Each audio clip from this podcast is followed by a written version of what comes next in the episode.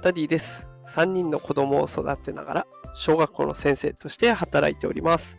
このテクラジでは AI や NFT といった最新テクノロジーを使った子育てや副業のテクニックを紹介しております。さあ今日のテーマは悲報人間よりも AI の方が創造性があることが証明されたというテーマでお送りしていきます。えー、ついにですね、AI が人間の創造性を超える日がやってきてしまいました。えー、本日ね、ギガジンさんで、えー、取り上げられていた記事をもとに、え作っている放送になるんですけれども、すごくね、ちょっと衝撃的な実験結果がありました。でこれ実験どんなことをやったかっていうと、被験者、実験をに参加した人たちは、えー、総勢256人。女性が108人、男性145人ということで、で、その他ね、性別を明らかにしたくない人が3人という状況の人たちがいました。そして年齢層はですね、19歳から40歳で、平均年齢は30.4歳という構成になっております。で、その人たちに、ロープ、箱、ろうそく、鉛筆という4つの日用品について、本来とは異なる別の用途をできるだけ多く回答してくださいというものをお願いしたんですね。で、それに対抗するのが AI。で、こちら AI は今話題のチャット GPT の3.5、それからチャット GPT4.4 というやつですね。こちらを採用するということになりました。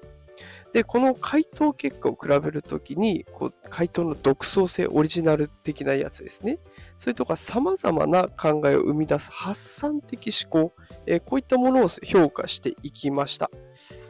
で、結局ですよ。結論としては、このスコア、この独創性のスコアの平均点が、意味的な距離、創造性っていう2つの、えー、観点から結果を出した時にも人間の平均点を優位に上回ってしまったということが分かったんですね。で、一方でです。一方で最高得点は人間の方が高いということが分かったんですね。ということは、平均的な人よりも AI の方が上にいる状態。で、平均的以上の能力を持った人だと人間の方が上を行くという結論になっていくんですね。さあ、ということで、これの結果を受けてね、やっぱり AI の創造性が人間の平均を超えてきたということが分かってきました。で、しかも今回の実験を受けて関係者の人たちはこう言ってるんですよ。半年後には平均以上の人間でも AI が追い抜いている可能性はある。こう言ってるんですね。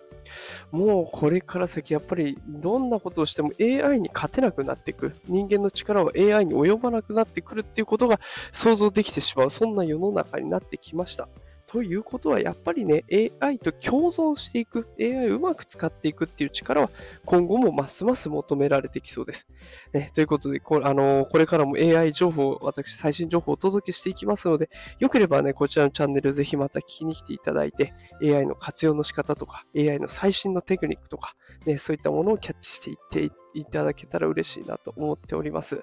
さあ、ということで今日も最後まで聞いていただいてありがとうございました。今日は人間よりも AI の方が創造性があるということが実験で証明されてしまったことを紹介させていただきました。今日の放送がね、何かしら活動のヒントになったら嬉しいです。毎朝5時から放送しておりますので、よかったら、やっぱちょっとフォローボタンを押してくれると嬉しいです。最近はコメント、え多くいただいて本当に嬉しいです。コメントも、たくさん募集しておりますので、よかったら教えてください。いろんな感想を待っております。さあ、それでは素敵な日曜日お過ごしください。働くパパママを応援するダディがお送りしました。それではまた明日。さよなら。